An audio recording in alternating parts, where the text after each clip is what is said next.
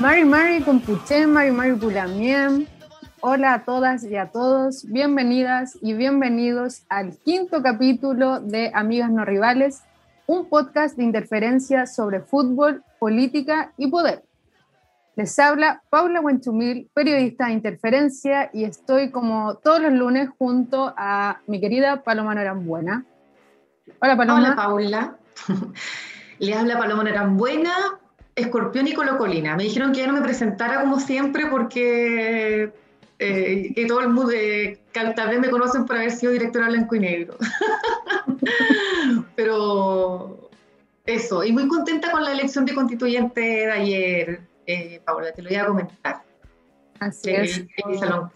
Me imagino que tú también tienes sentimientos Sí, fue muy emocionante, un fin de semana histórico, no solo por el inicio de la convención, ¿verdad?, sino también por la elección de, de Lisa Loncón, una mujer mapuche que ha trabajado en la revitalización del Mapunguni y con una amplia trayectoria, así que mm, yo creo que igual eh, parte esto como un reconocimiento quizás, así que veamos cómo se sigue desarrollando. Oye, y a propósito de históricas, tenemos, tenemos una invitada especial hoy día. Así es. Estamos, tenemos de invitada, una invitada de lujo. Estamos con Grace Lascano. Ella es periodista, tiene 29 años, periodista deportiva, eh, ex de Fox Sport y Canal del Fútbol.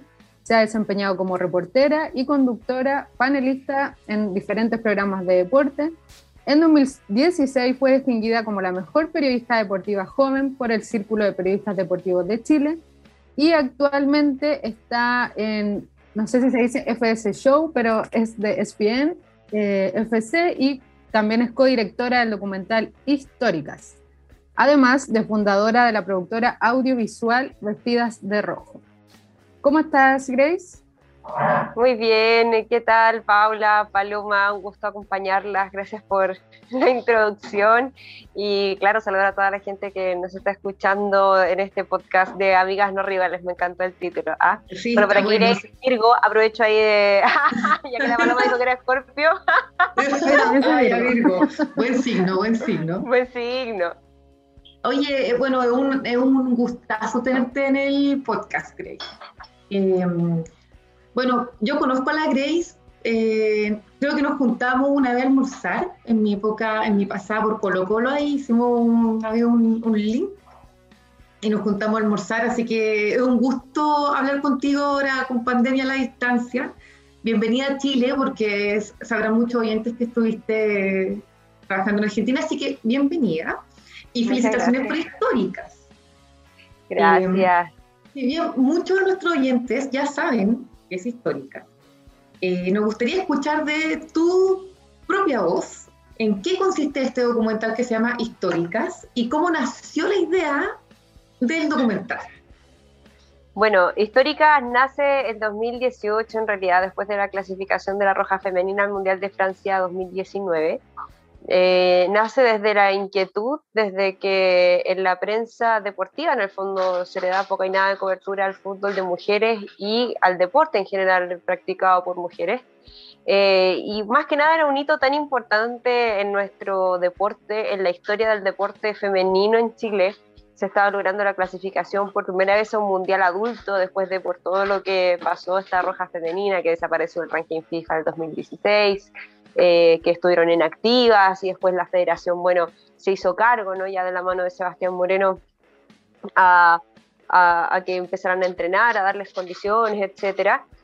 Y que había que contar la historia, pues solamente que en esta pasada había que tomar el toro por las astas, porque uno se sabía ya que no iba a haber cobertura mediática, nadie manda periodistas a cubrir a la roja femenina cuando juega en el extranjero, así como pasa con la, con la roja masculina.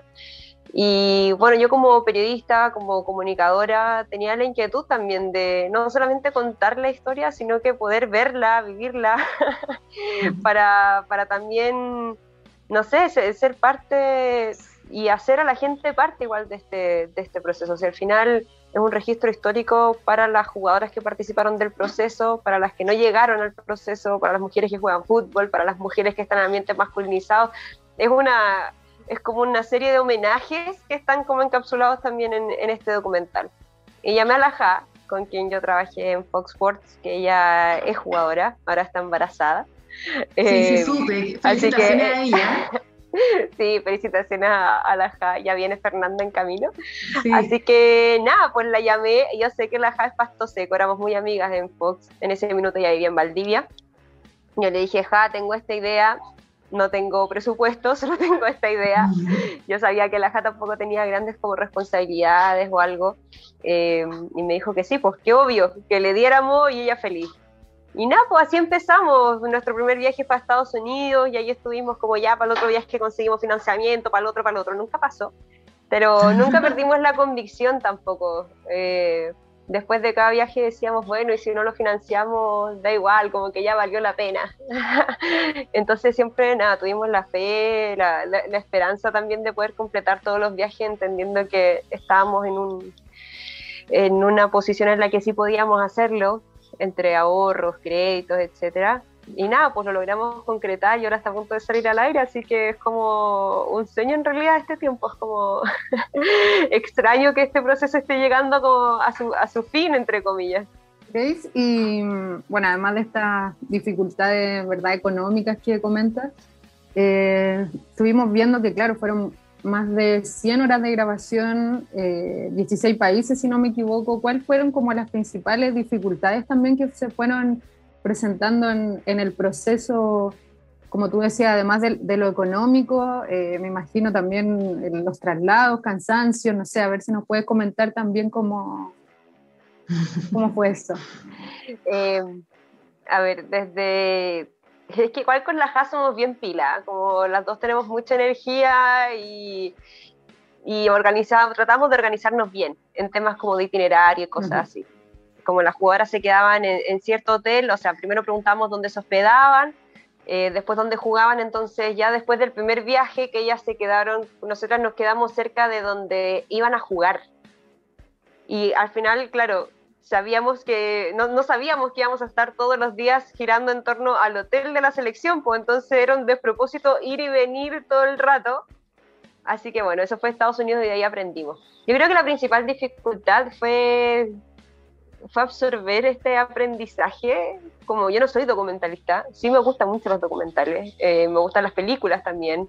La Han no es periodista, pero siempre ha trabajado en este, en este mundo y ella también como jugadora como amiga cercana de varias de ellas, eh, como que teníamos todo, pero nos faltaba más lo técnico, entonces igual nos preocupábamos harto de ese ítem.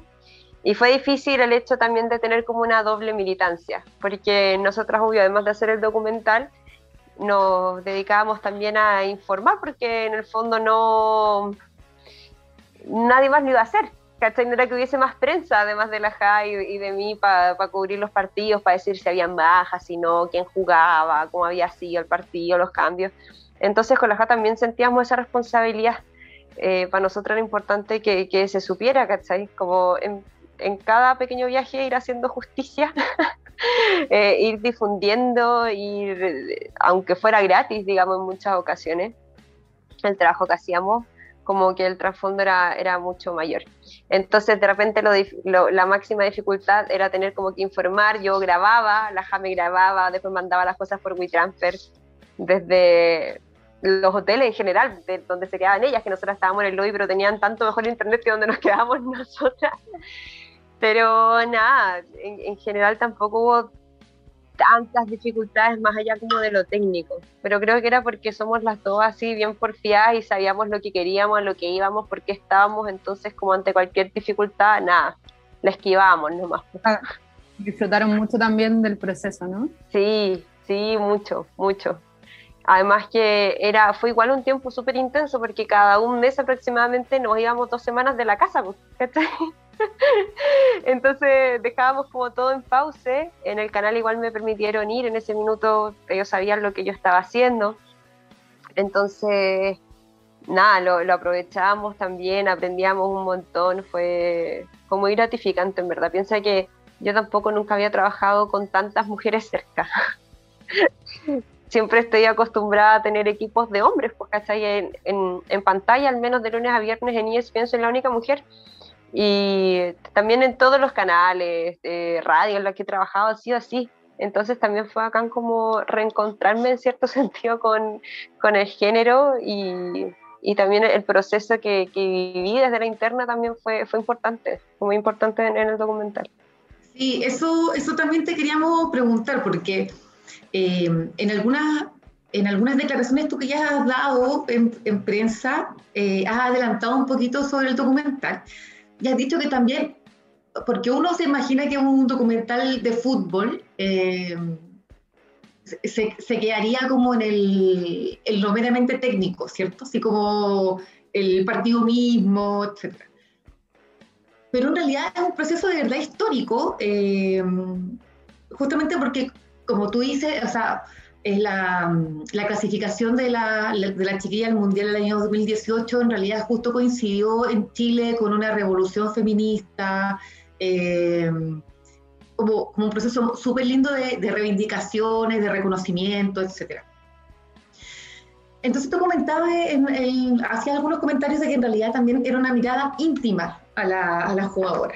Era como compartir también el, el día a día, lo cotidiano, hacías, ¿cierto? Tener como una mirada más íntima de la deportista y de la persona.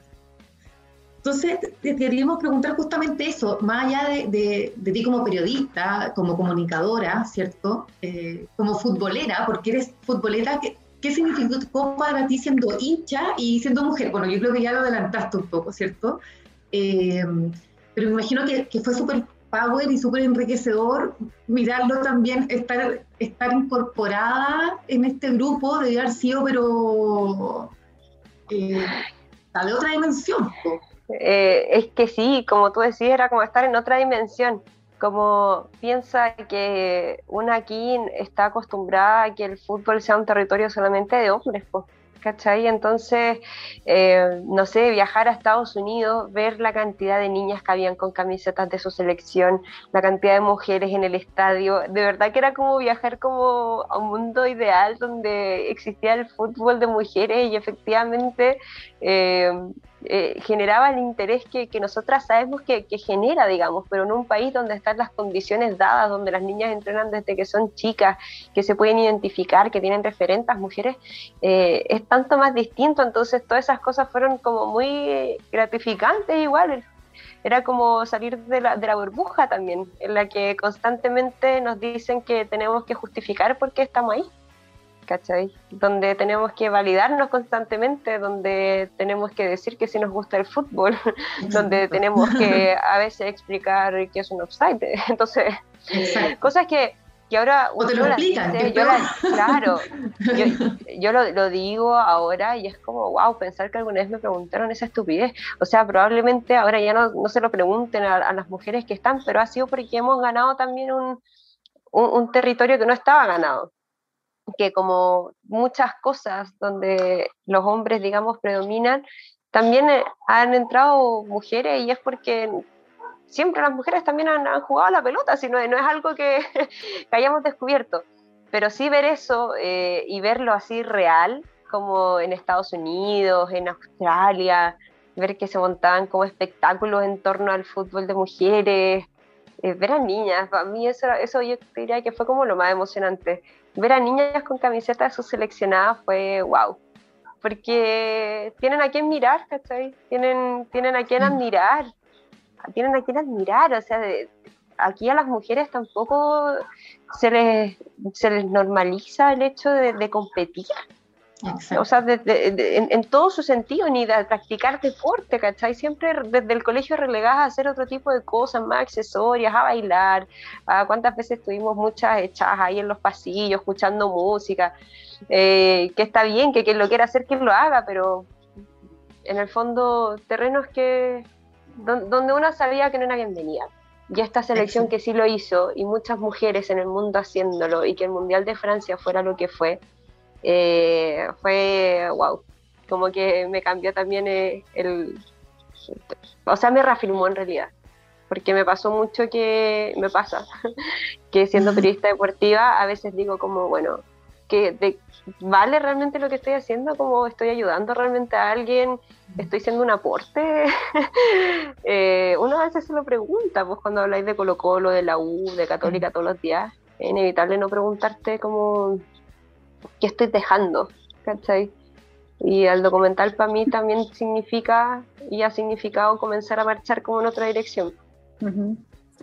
Justamente igual tú comentas como las brechas de género que efectivamente existen, ¿verdad? En, el fútbol, lo conversamos, ¿verdad, Paloma, en un capítulo anterior, como las mujeres, ¿verdad? Eh, generalmente tienen que trabajar y a la vez entrenar o estudiar, etcétera, ¿verdad? Y, mm, y además de ese campo que, claro, tú lo, lo, viste muy de cerca y, está ahí constantemente, preguntarte también sobre esto en, en, tu propia, en tu propio quehacer, ¿verdad? Del periodismo deportivo. Eh, también comentabas que generalmente eres la única mujer. Eh, ¿Cómo has visto quizás o algún cambio o, o, alguna pequeña evolución, ¿verdad? Como en, en los en el tanto el trato hacia las mujeres en el, en el periodismo deportivo y también se sigue recibiendo mucho cuestionamiento. O sea, mm. yo creo que era una de las referentes de, mm. sin duda, de las mujeres en el periodismo deportivo. O sea, eh, son pocas, pero como tú dices, eh, marcan mucho a la, a la futura, a las niñas, a las adolescentes que pueden ver modelos de que sí, yo también puedo estar ahí. Claro, y, que les guste. Gracias por tus palabras, Paul. Em, pero, a ver, ¿cómo lo he visto? Em, en el periodismo deportivo, como en el día a día, hay muchas más mujeres que cuando yo empecé, por ejemplo, que tampoco fue hace mucho, fueron, no sé, como hace 10 años, porque y ahí estaba la ahí yo las podía contar con una mano, estaba la Mane Grant en CDF, estaba la Javi Naranjo en CDF, estaba la Cecilia Lago en TVN, bueno, estaba la Karen Bittner también eh, haciendo eh, los deportes olímpicos. Entonces, no éramos muchas. Y hoy hay un montón. hoy día te puedo mencionar, no sé, a la Maita López, a Nico Acuña. Em, en televisión, bueno, está la Vero Bianchi, está la Nala Hassan, están las compañeras que hacen cancha también en el CDF. O sea, hay muchas más mujeres. Pero en el fútbol de mujeres, en el fútbol femenino, también encontré como un espacio donde todas las colegas somos mujeres. donde aparecerá ahí un par de colegas hombres, pero no sé, somos como seis o siete que nos conocimos más a fondo en el, en el Mundial de Francia. Todas nos autogestionamos nuestra presencia ya. Mm. En el fondo que nadie nos, nos mandó ni nos pagó hotel, pasaje, estadía ni nada, sino que estuvimos ahí por convicción. Y de ahí también se levantó ese movimiento de, difundir el fútbol femenino, y el deporte de mujeres, que ya existía, pero como de manera muy incipiente. Y para mí hoy día, a ver, malas noticias, hay mentalidades que tú no vayas a cambiar. O sea, pase lo que pase, eh, estemos en la época que estemos. El machismo es como un tumor tan arraigado en ciertas personas, hombres y mujeres, que por mucho que no lo digan, tú sabéis que lo piensan que si ellos no, tal vez no digan, no, no quiero contratar a otra mujer, pero tú sabes que no lo van a hacer, ¿cachai? Entonces, claro, tal vez hay cosas que ya no son permisibles decir, no son permisibles escuchar, pero que se siguen pensando. Entonces, si esas mismas personas que siguen pensando del mismo modo, siguen tomando decisiones en los medios de comunicación, se va a avanzar, pero se va a avanzar más lento. Em, y por el otro lado está el punto de, bueno, pero a ver, también viendo el vaso medio lleno, está bien, que ya no lo digan. que ya no lo digan, que no tienen tallas que son fuera de lugar, que, que, se callen básicamente cuando nadie les ha pedido su opinión respecto a cómo una se ve o no en pantalla. Está súper bien. Em, pero se va avanzando, más lento. Y está el otro lado del fútbol de mujeres, donde también hay un grupo de mujeres que son bacanes, que tienen medios que tal vez son más pequeños, que tienen que autogestionar y todo. Pero es bacán ver fútbol con ellas y conversar de fútbol con ellas, con, no sé, la Jose Fernández, la Carla Andrade. Entonces, estamos haciendo fuerza y es bacán saber que ya no somos una excepción, sino que somos varias y que también si una como mujer no es capaz de entrar y sostener la puerta para que entre el resto de las colegas, eh, no vale la pena lo que estáis haciendo, pues, si la estáis viendo por ti misma nomás. Una se tiene que preocupar de, entrar y si tenía el espacio, abrir la puerta nomás, dejar ahí el brazo enganchado para que pase la mayor cantidad de compañeras que puedan, hasta que, bueno, eh, esto se normalice, insisto, y no seamos minoría tampoco. Sí, no, súper importante porque que el otro día estaba viendo como un pequeño documental de la tercera, que era sobre la selección de fútbol eh, chilena, menina, eh, del año 91, que fueron a Brasil a jugar, etc. Y contaban todas las precariedades que, o sea, eran precariedades que uno ya no se puede imaginar el día de hoy, y que la insultaban muchas veces, les decían que eran todas lesbianas, que, que, jugaban mal, que las mismas mujeres recibían de repente malos comentarios eh, de las mismas mujeres, ¿cierto? Eh, sexista, etc. Eh, y afortunadamente eso ha cambiado, al menos como tú dices, de, de que hay, hay, cosas que son prácticamente incorrectas y no se pueden decir. Que también yo tengo la duda siempre de si de, de verdad es un cambio de mentalidad, pero se va a trabajar me refiero tú a, las peleas que todavía dan, otras otras chicas, ¿cierto? Como las barras, los cantos que son sexistas, eh, bueno, el periodismo deportivo te has dicho varias, la contratación de jugadores, en Colo Colo tuvimos uno, ¿cierto? Valencia, que tenía, habían unos mensajes que se filtraron a la prensa, conductas súper violentas con su pareja, uno se pregunta, pucha, eh, ¿cuál es la qué tipo de jugador está formando ese club, qué tipo de jugador está queriendo contratar ese club, ¿cierto? O sea, da lo mismo que sea, que sea alguien violento. Em, en ese sentido te tengo dos preguntas, porque sigue siendo tarea, tarea constante. Eh, tú ya nos comentaste, ¿cierto?, de, de, cómo, del trabajo que haces tú y, varias comunicadoras más y periodistas más, ¿cierto?, como para, eh, para posicionar el fútbol eh, de mujeres. Em, ¿Cómo más se podría potenciar desde otra área ligada al periodismo, ligada a la comunicación? ¿Cuáles son los desafíos que se vienen como para posicionar más aún el, el fútbol? Que es algo, como tú lo decías, también natural, no te tienen ni que preguntar si te gusta el fútbol o no, como un hombre te podría o no gustar el fútbol, da lo mismo, no es, un, no es como un o sea, un, especial, digamos. Eh, eso por un lado, como cómo potenciarlo más, qué, podríamos hacer todos eh, en diferentes áreas, qué es lo que, es lo que han discutido ustedes. Y yo sé que la siguiente pregunta es como preguntar si cuando recién tienes un hijo si va a tener otro, pero tienen pensado otros proyectos, y sé que es una pega gigante que el lanzamiento, han pensado para más otros proyectos? ¿Tienen en proyectos?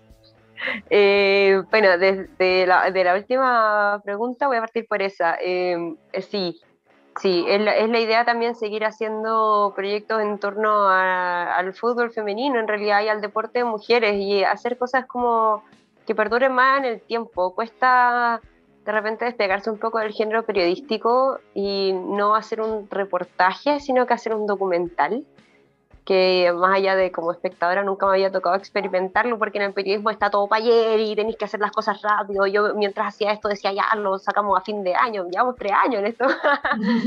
Pero lo que va a quedar es importante, también tiene mucho de paciencia. Yo creo que la paciencia también es, es un valor a cultivar en general en los medios de comunicación. ¿Y qué podemos hacer como mujeres?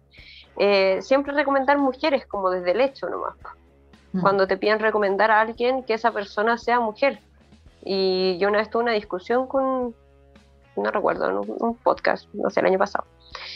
Y me decían, ya, pero, pero el tema de, estamos hablando de, de la paridad. Y me decía, pero ¿por qué tiene que existir paridad siempre? ¿O por qué es tan importante la paridad si es que en el fondo no sabemos si la otra persona está como realmente capacitada y todo eso? Y claro, fue como que bueno que me lo preguntaste, porque mucha gente piensa como tú. Em, pero si una desde siempre no tuvo las mismas, las mismas oportunidades, ¿cómo vaya a medir también en, en, cuanto a, capacidad y en cuanto a experiencia, ¿cachai? Si cuando tenían dos oportunidades, si tú quedaste como candidata en todos los trabajos ¿ah? y quedó un hombre, elegían al hombre. Cada vez, cada vez que tú corrías y corrías en desventaja, ¿cachai? Sí. Entonces, eso es algo que la gente no entiende. No, o sea, no, todo el mundo, hay, personas que, que, sí lo comprenden y gracias a esas personas también avanzamos. Pero para mí, desde el hecho, como comunicadoras, como mujeres trabajadoras todas, eh, es, eso, recomendar mujeres. Cuando mi equipo, por ejemplo, está compuesto principalmente por mujeres, tenemos dos montajistas, eh, una sonidista, tres montajistas, una sonidista, dos diseñadoras gráficas, Em, bueno, solamente el productor ejecutivo ahí es hombre, pero le, tenemos una guionista, ¿cachai? Entonces, como mujeres, trabajar con mujeres. O sea, creo que es nuestro, nuestra principal tarea, porque, insisto, mentalidad no, no, no vaya a cambiar. Y visibilizar el trabajo de otras mujeres también es importante. No se trata de que nos llevemos todas bien y que practiquemos una sororidad que de repente sea un poco hipócrita, pero, pero sí, como te digo, aprovechar ciertos puntos de escape del sistema, puntos de fuga que, que, tiene el sistema en un mundo masculinizado y aprovechar que pasen las compañeras cuando se puede, o sea, comentaristas, relatoras en nuestra, no sé, me tocó transmitir o más que transmitir, liderar el equipo de transmisión de la Libertadores Femenina en zona latina. Y nos fue bacán, y hoy día la Coco Estadela, que fue la relatora, porque estaba solamente la, la Cheva Ayala como posicionada como relatora de fútbol de mujeres, relató la Coco, que ella relataba para Red Bull y para este como underground que hay del fútbol femenino. Ahora tiene un programa en la cooperativa los domingos, ¿cachai? Eh, está relatando un montón de cosas. Entonces es bacán también ver, ver cómo tus colegas van creciendo. Y sobre todo porque después yo sé que la Coco le va a abrir el espacio a otra relatora más, ¿cachai? Y así, es como una cadena de, de favores que tenemos que, tenemos que continuar. Sí, totalmente. Además que, oye, nadie le pregunta a un hombre, nadie se pregunta si un hombre es apto o no para ejercer un cargo. Como, no sé, como cuando te dicen como paridad, como, ay, pero ¿cómo sé si es buena o no? Ah, eh, ¿cómo, ¿Cómo sé si tú eres bueno o no? No sé, yo lo veía mucho en los, a propósito de los directorios, no solamente de Colo Colo, sino que como los directorios de las empresas, después como cuando uno se empieza a meter y hablaban como mujeres sobre paridad eh, y mujeres de repente que eran especialistas en su materia, o sea, claro, yo no, no tengo, no tengo eh, estudios de fútbol o de gestión deportiva, entonces podría ser que me lo preguntaran. Ahora, los otros directores tampoco tenían eh, estudios especializados ni de fútbol ni de gestión deportiva. Pero había mujeres, cuando tú que yo conocía, que eran ingenieras en mina y postulaban a un directorio en una minera y era como, oye, pero ¿cómo yo sé si es apta para el cargo? O sea, bueno, como que es una pregunta que no se hacen entre hombres y si nos hacen a nosotros. Siempre. siempre. Eh, Paula. No, no, que, me, me, encantó el, la reflexión de Grace, o sea que creo que el nombre del documental es súper potente, ¿verdad? Históricas, porque, como tú bien dices, va a quedar como un registro eh, súper importante de, lo que, de lo que ha hecho la Roja Femenina y lo que sigue haciendo y lo que está marcando. Entonces, me parece súper súper potente y también el mensaje que dices como en la cotidianidad, ¿verdad? Del, del periodismo y de, de abrir puertas, es, es, construir, ¿verdad? Feminismo eh, desde acciones. Entonces, eh, me parece súper, como digo, potente el mensaje para, empezar esta semana. Sí, eres histórica, eres histórica, Grace. Ah, gracias.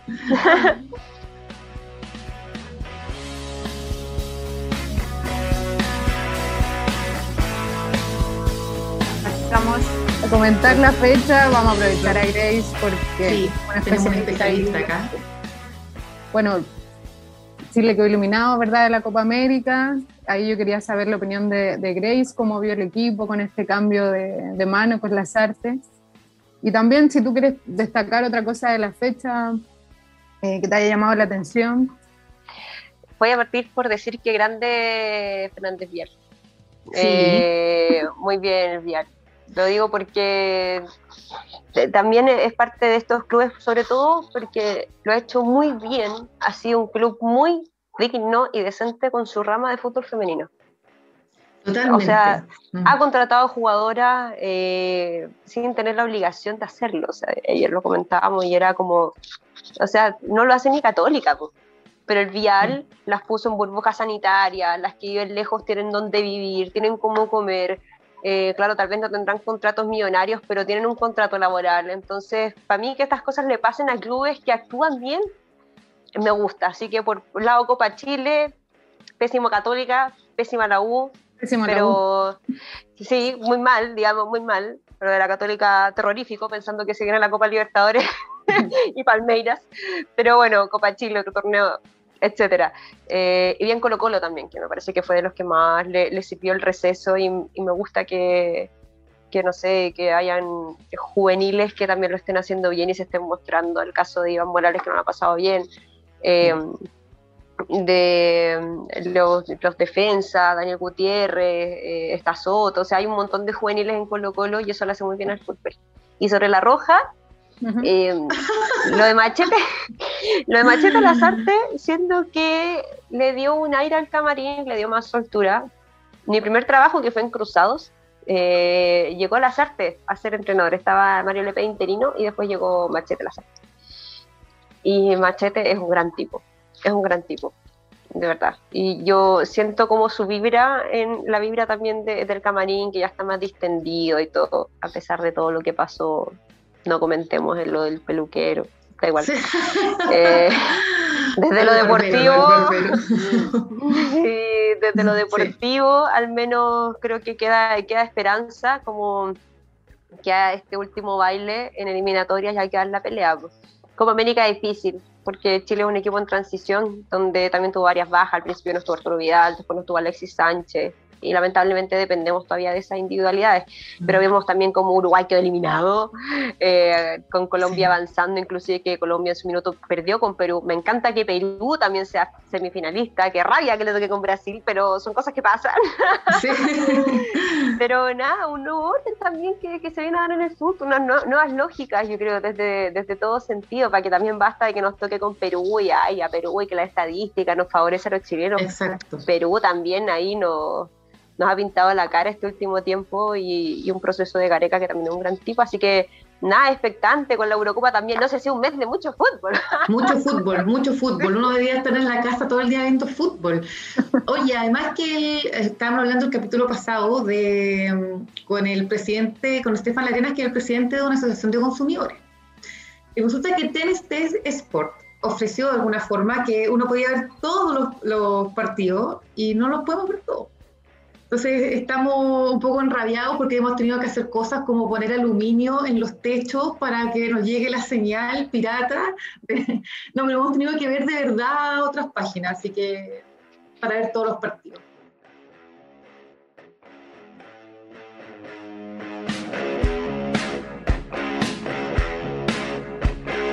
propongo o amenazado o amenazada o destacar a alguien.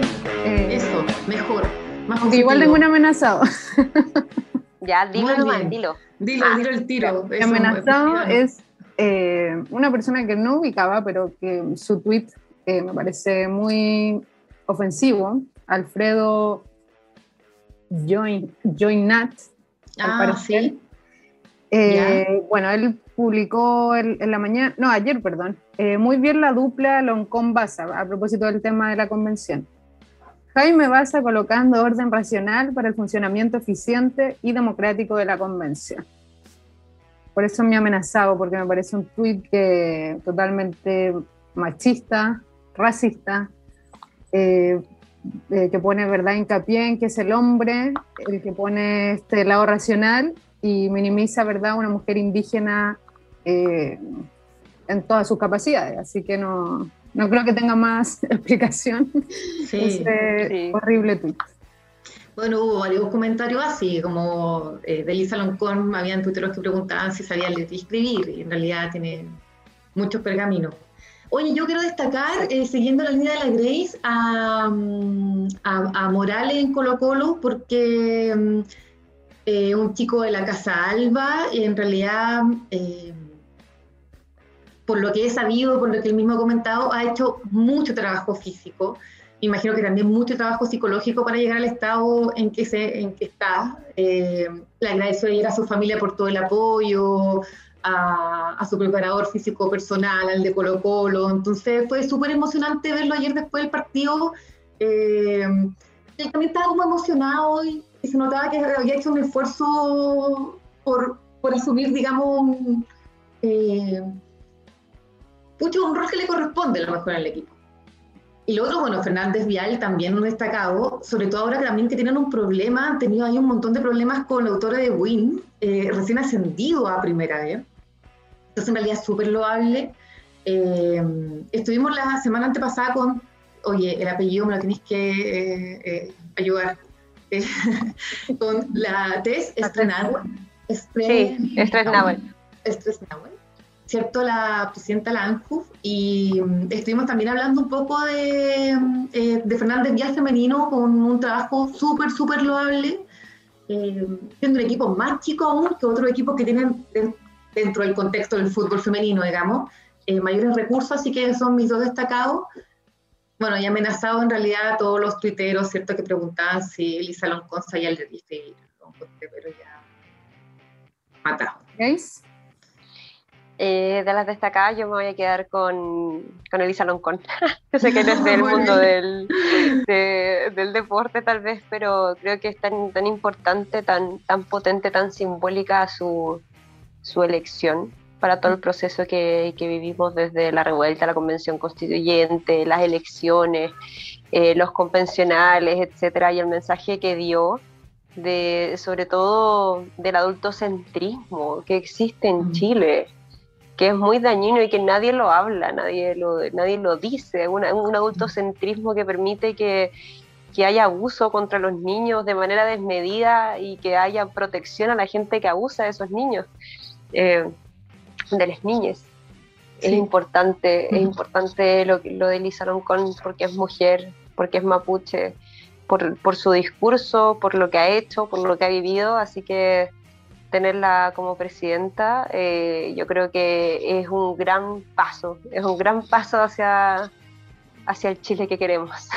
es tan cliché decirlo, pero es cierto. es así.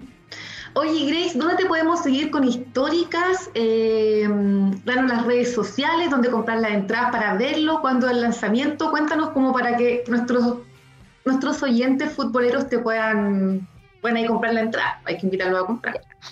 .ticket.com. El estreno es el 16 de julio eh, a las 20 horas y también hay estreno el sábado y el domingo, el 17 y 18. Para esos tres días hay funciones, solo que el gran estreno, si no se la quieren perder, la primera función es el 16 de julio a las 8 y .ticket.com eh, a través de... Um, de punto play se va a poder ver este documental. En arroba históricas el docu está toda la información, ahí ese es nuestro Instagram, y arroba vestidas de rojo en nuestra, nuestra casa productora, así que también tenemos harta información al respecto para que nos puedan seguir. No queda nada que hacer aquí. Así que nada, estamos muy Qué emoción, qué emocionante. Oye, Grace, bueno, felicitaciones y de nuevo un, un honor tenerte acá con nosotras. De verdad, le haces sentido a nuestro, al nombre de nuestro podcast. Ah. y tú, y no, y un trabajo impecable, pucha, ojalá tengas muchos años más en, eh, de carrete. Ojalá que, sí, porque me debe un par la pandemia. no, Obvio, claro. No, nos debe, no, debe un par de años de carrete. no, muchas gracias. Mucho éxito. Muchas gracias, Grace, y también me sumo a las felicitaciones de esta, de esta guagua que nace, ¿verdad? En, poquito, ah, históricas. gracias, Paula, Paloma, y también a, a Interferencias por ser un medio como es, un medio independiente, un medio que informa con responsabilidad que informa con imparcialidad. Así que nada, no, es fácil encontrar un medio de comunicación de calidad y, e interferencia, que yo recuerdo un amigo trabajaba ahí, Nico Masai, cuando estaban recién partiendo.